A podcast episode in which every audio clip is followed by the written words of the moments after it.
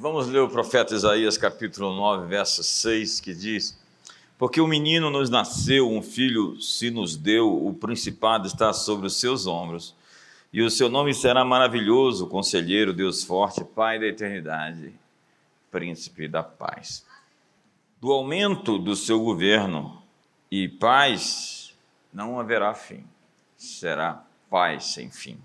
Reinará sobre o trono de Davi e sobre o seu reino para o estabelecer e o fortificar em retidão e justiça, desde agora e para sempre. O zelo do Senhor dos Exércitos fará isso. Alguns de nós modificamos o Evangelho. O N.T. Wright diz que nós precisamos encontrar o Evangelho dentro dos Evangelhos. E alguns de nós modificamos de fato quem é o protagonista, o autor o personagem principal dos evangelhos e da Bíblia. Alguns de nós criaram um outro Jesus do tipo light. Um Jesus pós-moderno, politicamente correto, que mais parece o Papai Noel. E ele traz um saco cheio de presentes para nós e que nunca exige nada de nós em troca. Ho, ho, ho. Eu tenho que lembrar que eu não posso falar mal do Papai Noel, porque a coisa ainda está pior agora. O Papai Noel é a resistência. O leão de Judá é um animalzinho de estimação que virou um bicho de pelúcia, um brinquedo de criança.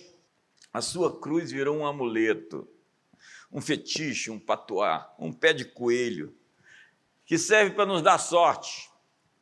E o pecado virou uma obscenidade linguística, um, uma brincadeira. Pecado hoje é palavrão, um anacronismo. O Jesus que pintamos em nossa sociedade está muito longe de ser o Jesus das Escrituras. Esse Jesus desenhado segundo a nossa própria imaginação e agenda política, nunca teria dito o que Jesus, o Jesus verdadeiro da Bíblia disse. Veja as expressões, tipo, entrai pela porta estreita, porque larga é o caminho que conduz à perdição eterna. Para esses inteligentinhos, nem perdição eterna mais existe. Eles tiraram, rasgaram todas as páginas que registram a presença do inferno. É, existe a ideia de que não existe mais um inferno real. Quem põe a mão no arado e olha para trás não é digno do reino de Deus. O que Jesus está dizendo é que os desistentes não têm parte no reino. Quem quiser me seguir, negue-se a si mesmo, tome a sua cruz e me siga. Hoje parece que o hedonismo, o estilo de vida pelo prazer, é que tem ganhado a comunidade evangélica, onde as pessoas decidem, o que importa é ser feliz. Eu fui no meu psicólogo, ele disse isso. Que incrível.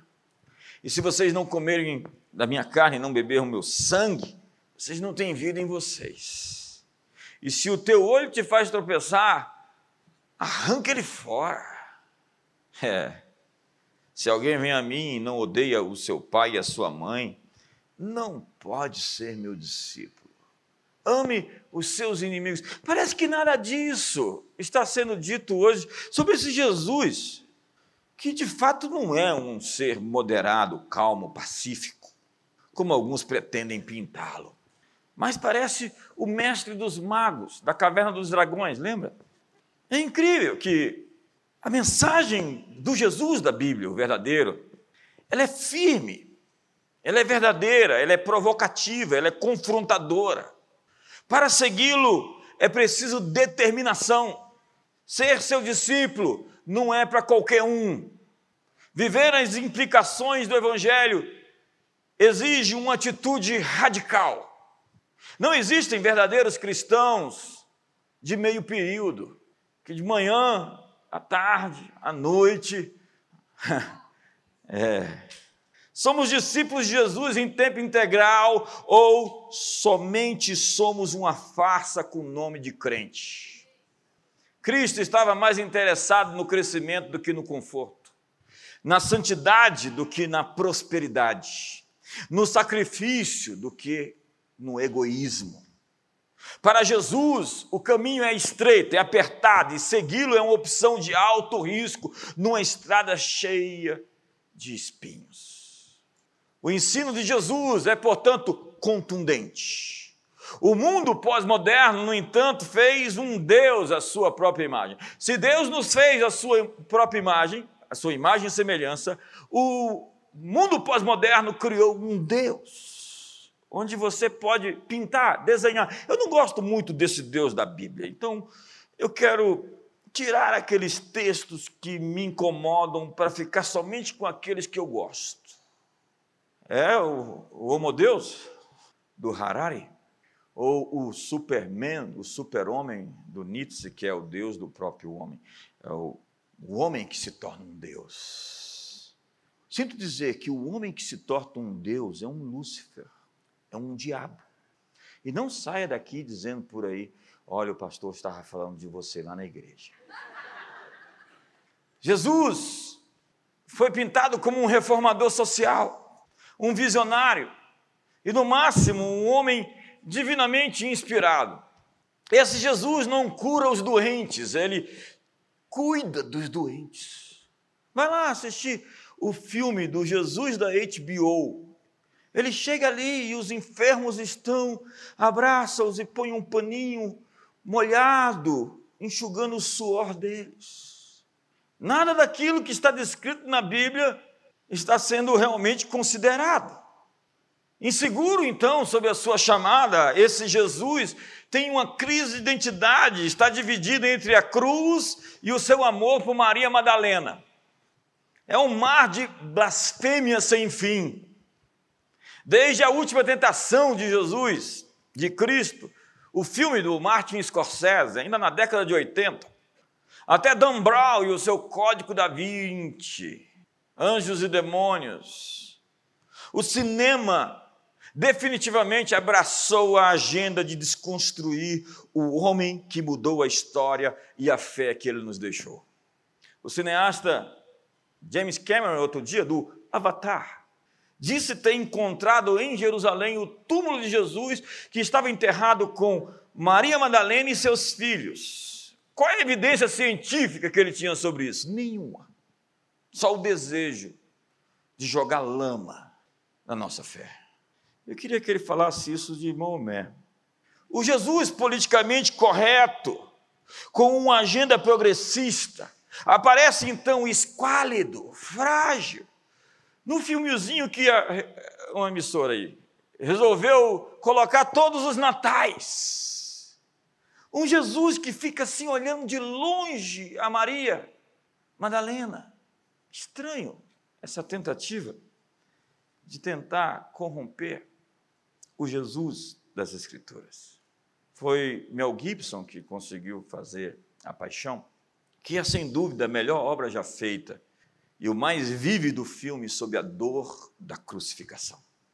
Mas o Jesus iluminista nasce da teologia liberal, a mãe da teologia da libertação. O Jesus iluminista não tem milagres. Nessa teologia, os relatos do Evangelho acerca da divindade de Cristo não são literais. Assim, teve início, então, a chamada busca pelo Cristo histórico. Então, professores e eruditos de universidades e seminários cristãos, que achavam irracional o Jesus sobrenatural dos evangelhos, começou a retirar textos. A alta crítica, assim chamada, disse: Isso não pode ter sido dito por Jesus, risca. Então, o Jesus histórico foi reconstruído com a cara de seus criadores. E essa busca do Jesus histórico só jogou mais tinta na pintura. Jesus fora então um judeu que se considerava o Messias de Israel e que tentara estabelecer um reino terreno e libertar os judeus da opressão política. Então a missão de Jesus era simplesmente militar, nacionalista, de tentar quebrar o jugo de Roma. E segundo esses eruditos, Jesus falhou. É, esse aí falhou. Ou Jesus foi geralmente um reformador social, um visionário que pretendia construir uma sociedade melhor através de uma religião associada à razão. Ou ainda, o Jesus pintado pelos liberais era simplesmente um homem divinamente inspirado. E a ressurreição, na verdade, não acontecera. Era a crença dos discípulos na presença espiritual de Jesus, uma lembrança. Mas, senhoras e senhores, quem é o homem que amanhã o mundo inteiro celebra o seu nascimento? No Monte Hermon, Jesus chega aos discípulos e lhes faz uma pergunta: Quem dizem os homens que eu sou? A resposta a essa pergunta é a pedra sobre a qual estamos postos. E diz o texto que, tendo chegado às regiões de Cesareia de Filipe, interrogou os discípulos, dizendo: Quem dizem os homens ser o filho do homem? Responderam eles. Uns dizem que tu és João o Batista, outros Elias, outros Jeremias, ou algum dos profetas. Mas vós, perguntou-lhes, quem dizeis que eu sou? Respondeu Simão Pedro. Tu és o Cristo, o Filho do Deus vivo. Disse-lhe Jesus: Bem-aventurado és tu, Simão Barjonas, porque não foi nem carne nem sangue quem tu revelou, mas meu Pai que está nos céus. Portanto, eu também te digo que tu és Pedro, e sobre essa pedra edificarei a minha igreja, e as portas do inferno não prevalecerão contra ela.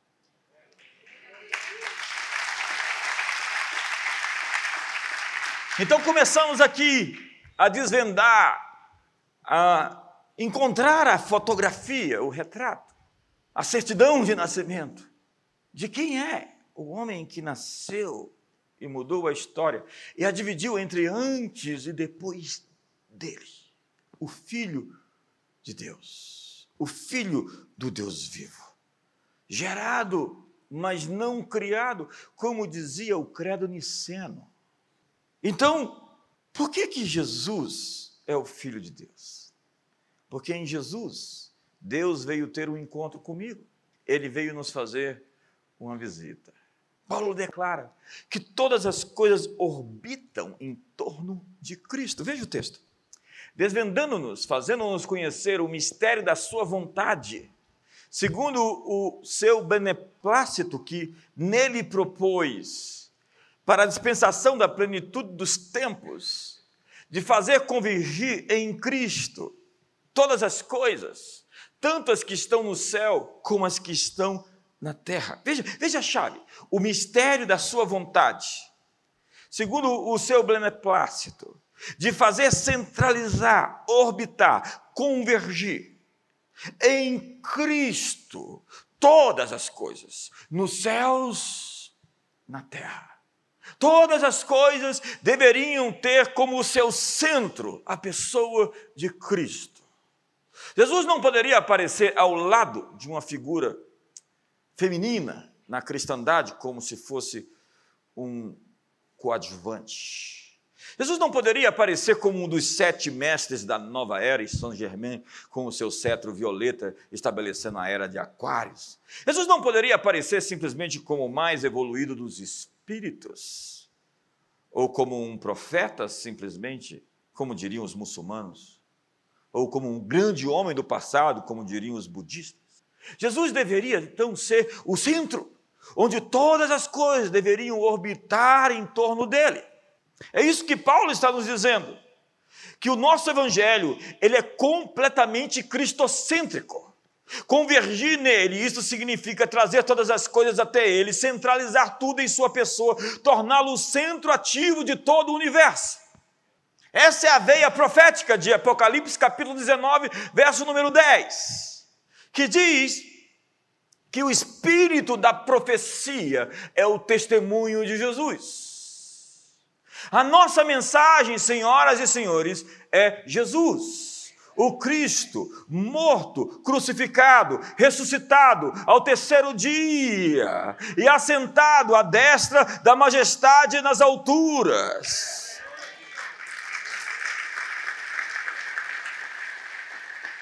Então, diz a Bíblia que todos os tesouros da sabedoria e do conhecimento de Deus estão ocultos nele, em Cristo. Então diz Paulo, ó profundidade das riquezas, tanto da sabedoria como do conhecimento de Deus, quão insondáveis são os teus juízos, quão inescrutáveis os teus caminhos. Quem, pois, conheceu a mente do Senhor, ou quem foi o seu conselheiro, ou quem lhe deu a ele primeiro, para que ele viesse a ser recompensado, porque dele, para ele, por meio dele são todas as coisas. A ele seja a glória para sempre. Então o profeta Isaías diz: Ei, ei, ele está vindo, se preparem, ele está chegando, e o seu nome é maravilhoso, conselheiro, Deus forte, Deus forte, Pai da eternidade, príncipe da paz. O Messias é o Deus forte, o Messias é o príncipe da paz, o Messias é maravilhoso, que é um título divino. Como diz o anjo naquela teofania, por que perguntas o meu nome que é maravilhoso? A teofania é uma aparição de Deus. É quando Deus, lá no Antigo Testamento, ele aparece. É isso. Tudo que tem fôlego, louve o Senhor. Então vem João e diz: E o Verbo se fez carne, habitou entre nós, cheio de graça e de verdade. Então ele é o Logos, o Verbo, a palavra. E no princípio era o Verbo. E o Verbo estava com Deus, e o Verbo era Deus. Ele estava no princípio com Deus. Todas as coisas foram feitas por intermédio dele, e sem ele, nada do que foi feito se fez. Antes do Big Bang, se este existiu, antes do universo físico, na meta-história, o eterno Filho, o pré-existente Filho de Deus, como disse ele, Agora, pois, glorifica-me tu, ó Pai, junto de ti mesmo, com aquela glória que eu tinha contigo antes que o mundo existisse. Então vejamos o verso 24: Pai, desejo que onde eu estou estejam comigo também aqueles que me tens dado para verem a minha glória, a qual me deste, pois me amaste antes da fundação do mundo. Quem é este que amanhã o mundo inteiro celebra o seu nascimento? Ele existe. Na verdade, ele faz existir. Ele é, como diz Pedro no sermão do Pentecostes, o autor da vida. Então diz: E tu, Belém de Efrata, vista que pequenina és entre milhares, de ti me sairá aquele que há de reinar, cujas origens são desde os tempos antigos, desde os dias da eternidade. O profeta Miqueias está dizendo que aquele que haveria de nascer, então o Messias, já existia antes que os mundos fossem mundos, antes que o T0 começasse a contar, primeiro, segundo, segundo segundo, terceiro segundo. Antes que começasse o primeiro minuto da história. Sim, senhoras e senhores, ele estava lá, presidindo o mundo que estava sendo criado. Então diz Paulo ao seu discípulo Timóteo: o único que possui imortalidade que habita em luz inacessível, a quem homem algum jamais viu, nem é capaz de ver. A Ele honra e poder eterno, ao Rei eterno, imortal, invisível, Deus único. Todas as coisas foram feitas por intermédio dele, e sem ele, nada do que foi feito se fez. Por ele, para ele por meio dele, são todas as coisas. A ele seja glória para sempre. Jesus Cristo é o mesmo ontem, hoje e para sempre será o mesmo. Ele era, ele é, ele há de vir. O Logos existe antes do ponto do tempo em que a criação teve o seu início. Ele não possui começo, porque ele é o começo, o Alfa. e o ômega, o princípio e o fim. Então o Verbo estava com Deus. E o verbo aqui é a proposição grega prós, traduzida por com, que possui o sentido de estar perto ou ao lado e se expressa a presença de uma pessoa com outra. Ele é o Logos. E é ele quem revela Deus. Então chega Felipe e disse: Senhor, mostra-nos o Pai. E Jesus lhe disse: Felipe, há quanto tempo estou com vocês? E vocês não sabem que quem vê a mim, vê o Pai? Eu sou o caminho, a verdade e a vida. E ninguém vem ao Pai. Veja bem o texto. Ninguém vai, não. Ninguém vem ao Pai senão por mim. Porque não há nenhum outro nome dado entre os homens debaixo dos céus, pelo qual importa que sejamos salvos. Então diz o escritor a Hebreus: Ele é o resplendor da glória de Deus, a expressão exata do seu ser. Sustentando todas as coisas pela palavra do seu poder, depois de tendo feito a purificação dos pecados, assentou-se à direita da majestade nas alturas. Então, diz Isaías o profeta: a virgem conceberá um filho, e o seu nome será Emanuel, Deus, andando, comendo, dormindo, acordando, sentando, levantando. Deus entre os humanos, o Criador do cosmos, dos quasares, das supernovas, dos buracos negros, entrou no útero de uma mulher, numa semente microscópica. A glória do Sinai que fazia os montes fumegar se resumiu para se colocar no útero de Maria. Em Jesus, o céu veio à terra.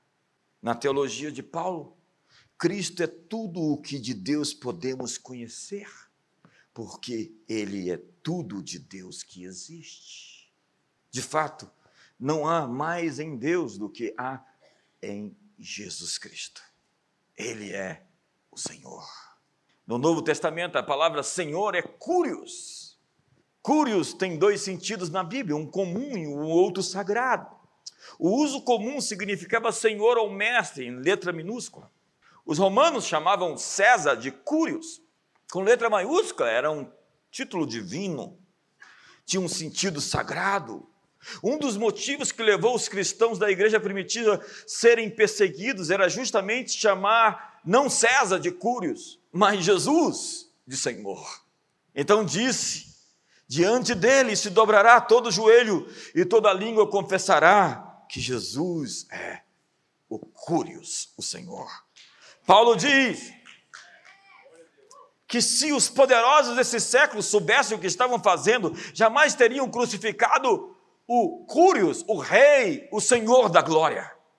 No Salmo 24, verso 10 diz: Davi, que o Senhor dos exércitos é o rei da glória. Então um leproso, tendo se aproximado dele, disse: Senhor, Cúrios, se quiseres, podes me purificar. Então o Cúrios disse: Sim, eu quero, e o tocou. E ele foi limpo. E foi curado não somente da sua dor física, mas da sua dor emocional. Um leproso, ninguém o abraçava, ninguém o beijava, ninguém o tocava. Mas o Cúrios pode tocá-lo. Porque se no Antigo Testamento, se você tocasse num leproso, você ficava impuro, no Novo Testamento, ao tocar num leproso, o leproso fica puro. Esta é a palavra Senhor, que aparece aplicada a Jesus Cristo. Essa palavra também é usada com relação aos homens em sua letra minúscula. Jesus usa o título de Cúrios para com o seu pai em Mateus capítulo 4, verso 10. Então diz a Bíblia que Isabel, Elizabeth, ao encontrar Maria, pergunta: de onde me provém que a mãe do meu Senhor, do meu Curios, venha me visitar. Então diz Paulo, aquela voz que ressoava da eternidade: Quem és tu, Senhor? E a resposta foi: Eu sou Jesus, Paulo, a quem você persegue. Respondeu então Tomé, depois de tocar em suas feridas, em suas chagas: Senhor meu Deus e Deus meu.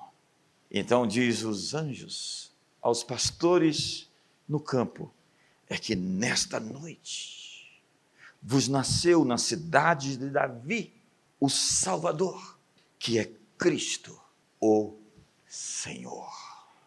E se você olhar isso na Bíblia, há tantos textos que mostram o exercício de uma autoridade de Jesus de maneira tão poderosa que fazem 600 homens caírem simplesmente por uma expressão quando ele diz: Eu sou.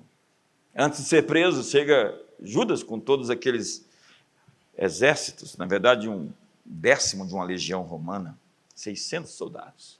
A quem procurais, a quem buscais? A Jesus o Nazareno. Eu sou.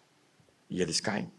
Natal é a declaração que todo joelho se dobra pelo que também Deus o exaltou soberanamente, lhe deu um nome que está sobre todo nome, para que o seu nome se dobre todos os joelhos nos céus, na terra e debaixo da terra, e toda língua confesse que Jesus Cristo é o Curios, para a glória de Deus Pai.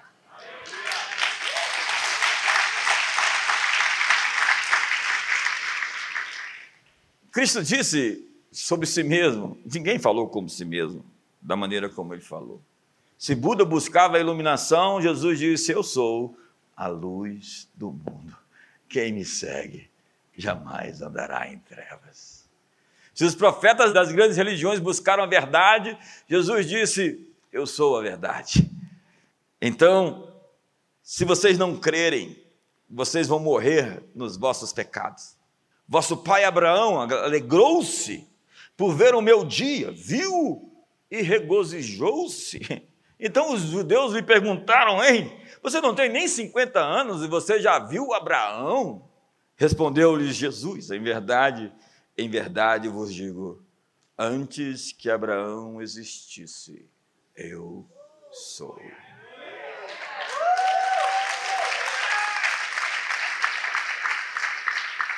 O inefável Deus, o eterno, o eternamente existente, de quem todas as coisas criadas procederam, fonte originária de todos os seres, não depende de qualquer outro ser para a sua vida e continuação em existência, pois dele para Ele e por meio dele são todas as coisas. Deus não deriva de outro em a sua forma de vida e a sua forma de vida não pode deixar de existir. Todas as demais formas de vida dependem da sua vida. Deus sempre existiu sendo a força por detrás de toda outra existência, porque antes que os montes nascessem ou se formassem de eternidade a eternidade, tu és Deus.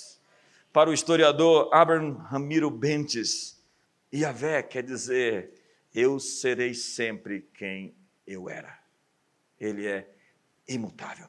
E porque eu não mudo, diz o Senhor, ó Jacó, porque eu não mudo, vocês não serão destruídos. Porque eu não mudo, eu vou cumprir o que eu disse e se nós formos infiéis, ele permanece fiel, porque não pode negar a si mesmo. Jesus não é a representação de Deus, mas a presença de Deus. Não era Deus apresentado, mas Deus presente, Deus conosco, Deus conhecido pela visão, pelo toque, pela fé. Tempos atrás, o frei apóstata, Leonardo Boff, postou no seu Twitter uma frase que muita gente crente passou para frente que Deus queria ser simplesmente um menino. O Jesus do Leonardo Boff é um humanista catalisador de mudanças sociais. E nem divino é, mas não é um menino que muda o mundo. Hoje nossas músicas celebram o Deus menino. Nós temos o Sírio de Nazaré e também o menino Jesus. Mas tampouco o objetivo de Deus foi ser menino, mas homem porque não há outro mediador entre Deus e os homens, senão Cristo Jesus, homem. A redenção da humanidade não é feita por um menino. Paulo diz até que todos cheguemos à estatura do varão perfeito que ele é. Nós não temos um menino no céu intercedendo por nós, nós temos Cristo Jesus, homem. E esse Jesus é homem, como também é Deus. Não somente homem, não somente Deus, mas Deus como Deus na verdade é, e o homem como todo homem deveria ser. Ele é o arquétipo, ele é o modelo, ele é o referencial. As obras que eu faço, vocês também as farão, e obras maiores farão. Eu vim lhes mostrar o caminho, eu vim lhes mostrar como ser homem, porque os milagres que Jesus fez não foi como Deus, mas senão como homem cheio do Espírito Santo, como diz Atos dos Apóstolos, capítulo 10, que Deus ungiu a Jesus Jesus Cristo com o Espírito Santo e com poder, o qual saiu fazendo bem por toda parte, porque Deus era com ele. Os milagres de Jesus eram de um homem cheio do Espírito Santo, porque ele não fez os milagres no seu poder como Deus, senão como homem. Para dizer a você que o que ele fez, você também pode fazer. Como humano, nasceu de uma mulher humana, como um bebê. Então experimentou fome, frio, sede, dor. Mas Jesus tem sido apresentado por seitas com um corpo fluídico, como um anjo, um ser criado, uma entidade celestial ou ainda um extraterrestre. Dizia JJ Benítez na sua Operação Cavalo de Troia. Ainda foi dito que Jesus era um tipo de cogumelo e que ele de fato nunca existiu ou um avatar. Mas o que dizem as Escrituras? Elas dizem que Jesus possuía duas naturezas: completa divindade e perfeita humanidade. Então diz a Bíblia: Nisso conheceis o Espírito de Deus, todo o Espírito que confessa que Jesus Cristo veio em carne é de Deus. E todo espírito que não confessa Jesus não é de Deus, mas é o espírito do anticristo, a respeito do qual tendes ouvido que havia de vir e agora já está no mundo. Que incrível texto. Olha o verso 7 de 2 João, que diz: Porque muitos enganadores têm saído pelo mundo, os quais não confessam que Jesus Cristo veio em carne. Tal é o enganador e o anticristo. Sim, Cristo foi santo e impecável. E ele nasceu como um bebê. E ele cresceu. E com 12 anos ele estava confrontando os escribas e doutores da lei lá no templo. E quando sua mãe o questionou por que, que ele ficou lá, ele dizia: mulher, convinha que eu tratasse dos negócios de meu pai. E a mulher falou assim: sim, senhor. Imagina o que, que era para ela. Então, Hebreus capítulo 4, verso 15 diz: porque nós não temos sumo sacerdote que não possa compadecer-se das nossas fraquezas. Antes, foi ele tentado em todas as coisas a nossa semelhança, mas sem pecado. Então ele é capaz de dizer: aí vem o príncipe do mundo, e ele não tem nada em mim. Nada. A verdadeira natureza humana não precisa de pecado. A verdadeira natureza humana não peca. É a carne que é pecaminosa. Porquanto, o que for impossível à lei, visto que se achava fraca pela carne, Deus enviando o seu próprio filho em semelhança da carne, do pecado, e por causa do pecado, na carne condenou o pecado, a fim de que o preceito da lei se cumprisse em nós, que não andamos segundo a carne, mas segundo o Espírito, porque quem anda na carne não pode agradar a Deus. E você sabe o que são as obras da carne?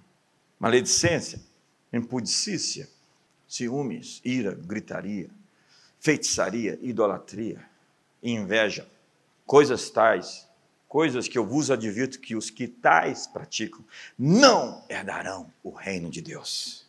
Então, quem dentre vós me convence de pecado? Disse Jesus. Jesus é humano, Jesus é divino. Existe um homem assentado no trono. Se Deus veio ao mundo, um homem foi até o trono e está assentado à destra da majestade nas alturas. Eu sou a luz do mundo. Quem me segue não andará em trevas, pelo contrário, terá a luz da vida. Como dizia um dos pais da igreja, Clemente.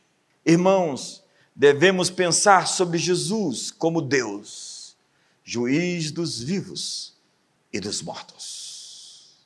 Fique de pé. Porque o um menino nos nasceu, um filho se nos deu, e o governo está sobre os seus ombros. E o seu nome será maravilhoso, conselheiro, Deus forte, Pai da eternidade, príncipe da paz. E o aumento do seu governo será paz sem fim. Sabe, você pode conhecer alguém de longe, e tem gente que acha que te conhece, só porque estudou um ano com você lá na segunda série. Tem gente que te conhece, só porque tomou um café uma vez com você. Tem gente que te conhece, só porque acha que estudou sobre sua vida, sabe muitas coisas, mas nunca nem encontrou com você de verdade. Tem gente aqui que já ouviu falar de Jesus, sabe coisas sobre Jesus, mas que nunca de fato se encontrou com ele. Porque se você tivesse encontrado, você não vivia da forma que vive. Tem crentes que precisam de salvação. Definitivamente, eles nem nasceram de novo. Se eles vivem no pecado, na prática, no erro, eles precisam de uma experiência com Deus. Eles precisam de um encontro com Jesus. Esse é o primeiro tipo de pessoa que precisa se encontrar com Jesus, porque nunca o encontrou. A segunda pessoa, presente aqui, é aquela que já teve um encontro com Ele, mas a quem Deus está dizendo hoje que não foi o suficiente. Que Ele tem com você o um encontro marcado em 2022, onde Ele quer se descortinar, se mostrar se revelar. Sabe, eu encontrei Jesus há mais de 30 anos atrás. Aquilo mudou minha vida para sempre. Eu era um adolescente. Minha vida foi transformada.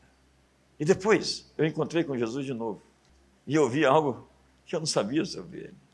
E depois eu encontrei Jesus outra vez. E eu vi coisas que eu não acreditava que eram possível ver. Então eu encontrei Jesus outra vez. E de lá para cá, eu tenho me encontrado com Jesus sempre. O que eu quero dizer a você é que Jesus tem uma faceta, uma expressão de quem Ele é que você não viu e que Ele quer te mostrar. Ele quer te fazer conhecê-lo. Sentar com você, Ele diz: Eu estou à porta, batendo.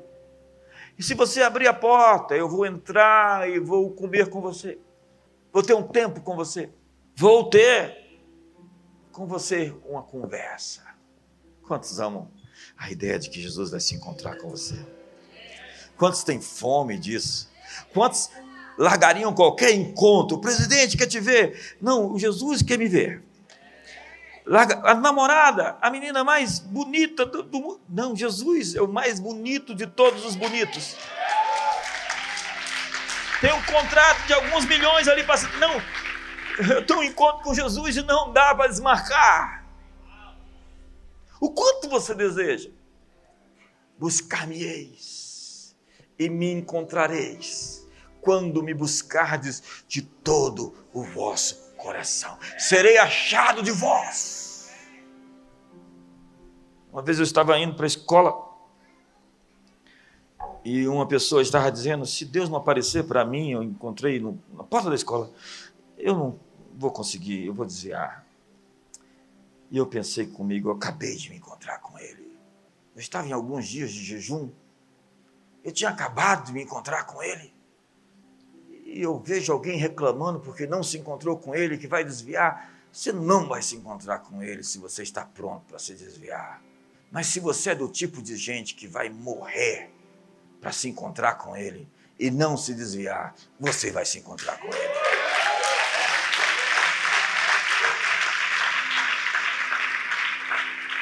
Então eu fiz uma aliança com Deus desde cedo. Eu falei: Deus, a minha única opção é o Senhor.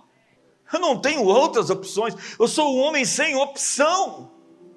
Eu estou marcado. Eu sou de Deus. Definitivamente, eu pertenço a Ele. Ele é o meu oxigênio. Ele é o ar que eu respiro. Ele é a minha vida.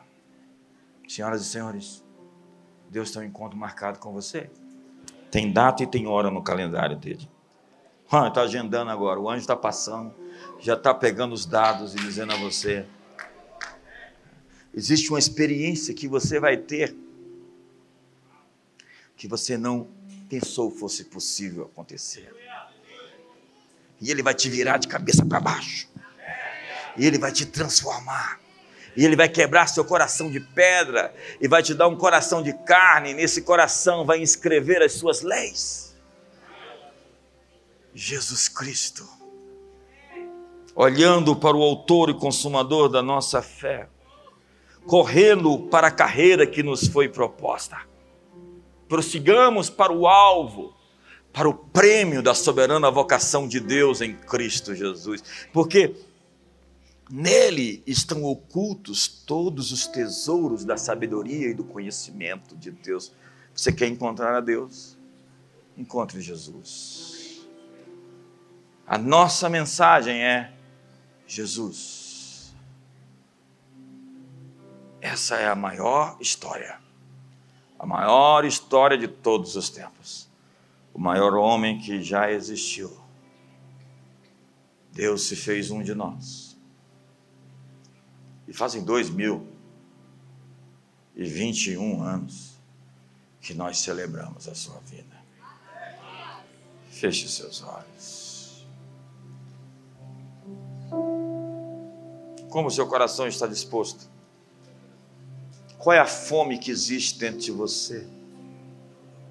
existe quebrantamento em sua alma, existe desejo na sua vida, existe uma busca interior, você tem uma jornada, você está nesta jornada. Desperta, ó tu que dormes, e Cristo te levantará dentre os mortos. Alguns vão ser visitados enquanto dormem, outros enquanto lúcidos e acordados. 2022 será um ano marcado por experiências extraordinárias. Não existem recursos de linguagem para definir.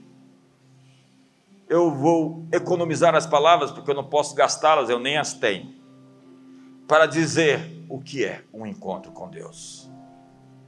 As palavras não conseguem capturar o que é ter uma experiência com o divino, com o transcendente.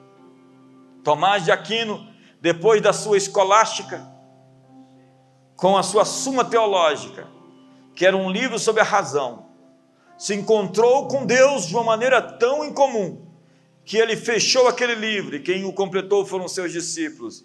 E ele disse: Estou pronto para morrer.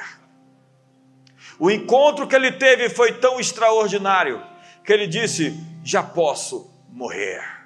Como Paulo que disse que abandonou todas as suas categorias, seus diplomas, seus backgrounds, seus pedigrees religiosos, formado aos pés de Gamaliel, fariseu, doutor da lei, benjamita, que tenho tudo isso como refúgio, como lixo, pela sublimidade do conhecimento de Jesus Cristo.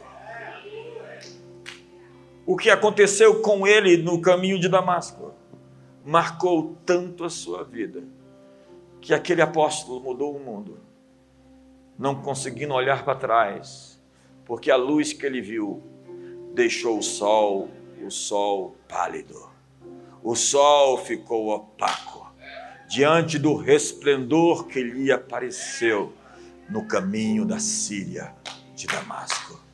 Levante as suas mãos. Nós celebramos um Deus que está vivo, aquela cruz está vazia. Nós celebramos um Cristo com os olhos como chamas de fogo, com os pés como um latão reluzente, com a voz como a voz das muitas águas, com o cabelo como a alva lã e com o rosto como o sol. Não dá para capturar numa imagem, numa pintura, numa escultura, num desenho, numa imagem de três dimensões, num holograma. Não! O Criador não pode ser pintado. Não dá para expressar sua beleza. Não dá para expressar sua grandeza. Simplesmente o adore não na razão, mas em espírito e em verdade. Levante as suas mãos e por alguns minutos entregue seu coração. Nasça outra vez. Chame-o de Senhor. Você é o meu Curios. O Senhor é o meu Curios. Jesus Cristo é o Senhor. Jesus Cristo é o Senhor. Jesus Cristo é o Senhor. Jesus Cristo é o Senhor. Jesus Cristo é o Senhor. Ouçam demônios. Jesus Cristo é o Senhor. Ouça miséria e pobreza. Jesus Cristo é o Senhor. Ouça enfermidade e doença. Jesus Cristo é o Senhor. Ouça deformação emocional, depressão, crise. Jesus Cristo é o Senhor. Poderes, potentados, principados, potestades, Jesus Cristo é o Senhor! Jesus Cristo é o Senhor! Jesus Cristo é o Senhor!